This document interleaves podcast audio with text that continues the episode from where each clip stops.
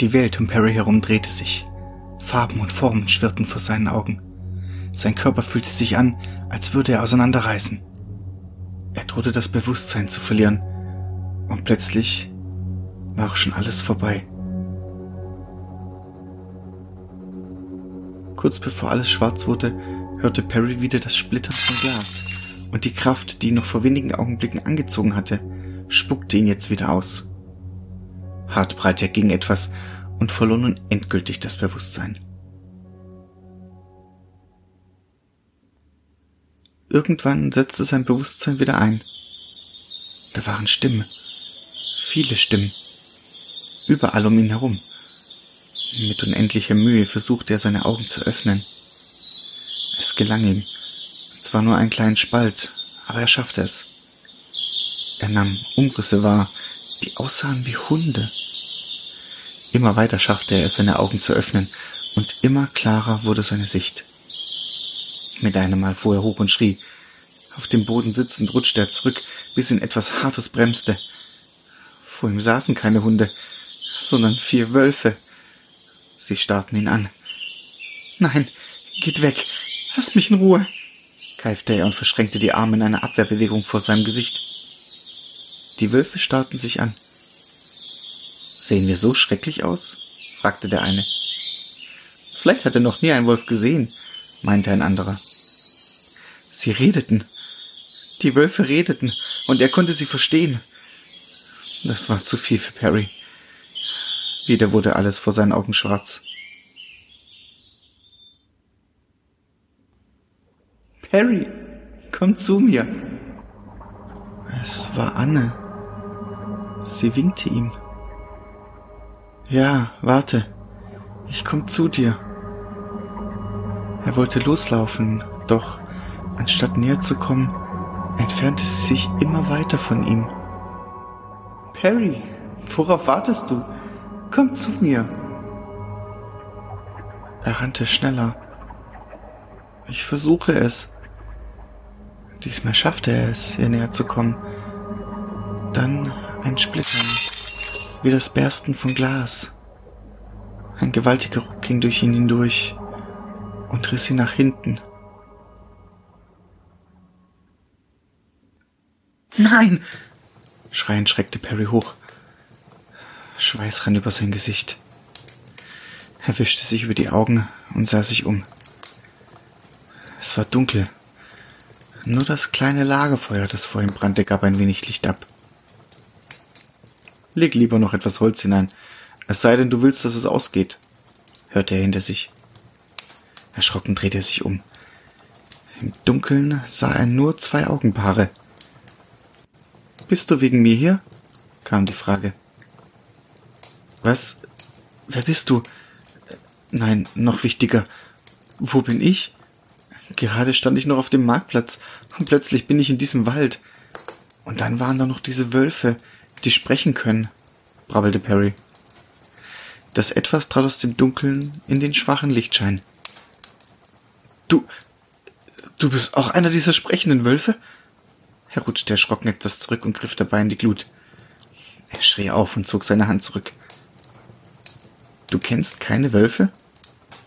Er versuchte den Schmerz zu ignorieren und antwortete, Doch, Wölfe schon, aber wo ich herkomme, sprechen diese normalerweise nicht. Wo du herkommst? fragte der weibliche Wolf. Du hast dich offenbar schwerer verletzt als vermutet. Nein, er sagt die Wahrheit, schätze ich. Ein Kampf mit Black tauchte er buchstäblich aus dem Nichts auf, so als ob er durch ein Portal hierher kam.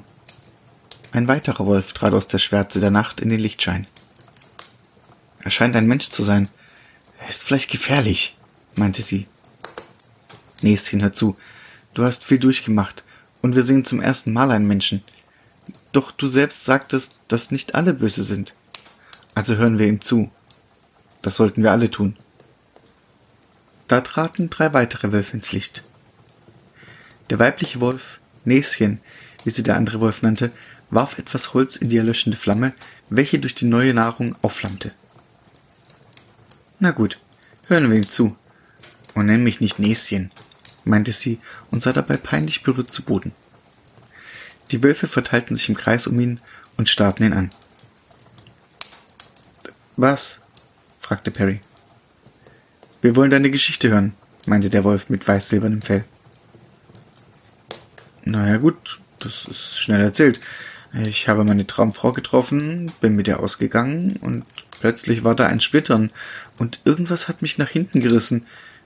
Dann war ich in einer Art Tunnel aus Farben und dann, naja, den Rest kennt ihr, glaube ich. Seht ihr? Ein Splittern.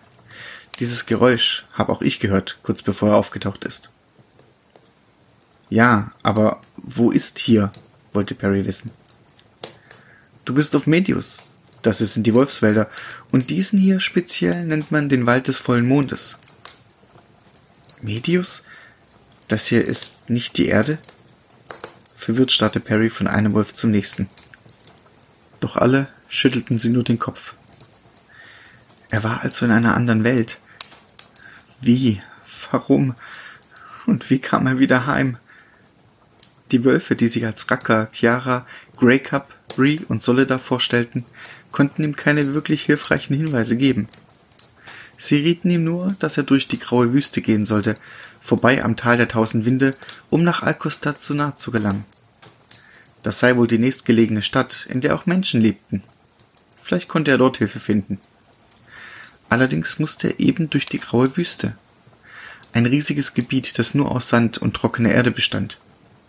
Niemand wusste, warum dort alles vertrocknet war und nichts wuchs. Ebenso wusste auch niemand, warum der Sand grau war. Doch wollte er wieder heim, lagen in Alcostar seine besten Chancen. Bei Sonnenaufgang brachten ihn die Wölfe an den Rand der grauen Wüste. Weiter können wir dich nicht bringen. Wir müssen zum Rat der Wölfe und ihm von den Schwarzen berichten. Falls du mal wieder in der Nähe bist, komm vorbei. Da du mir gestern das Fell gerettet hast, auch wenn es unbeabsichtigt war, bist du bei uns immer willkommen. Und nimm das hier. Das kann dir bestimmt nochmal behilflich sein, meinte Racker. Er drückte Perry ein paar komische Kräuter in die Hand. Das ist Flara, ein Kraut, das bei vielen Krankheiten und Verletzungen hilft. Nutze es weise. Es ist sehr selten, erwiderte Bree. Leute, ich danke euch für alles. Ich bin zwar immer noch gute Hoffnung, dass dies hier alles nur ein Traum ist, aber falls nicht, sieht man sich vielleicht mal wieder. Damit drehte Paris sich um, atmete tief ein und lief los. Hallo Welt, ich kenne dich zwar nicht und würde gern lieber wieder heim, aber nun bin ich nun mal hier. Also lass mal sehen, was du zu bieten hast.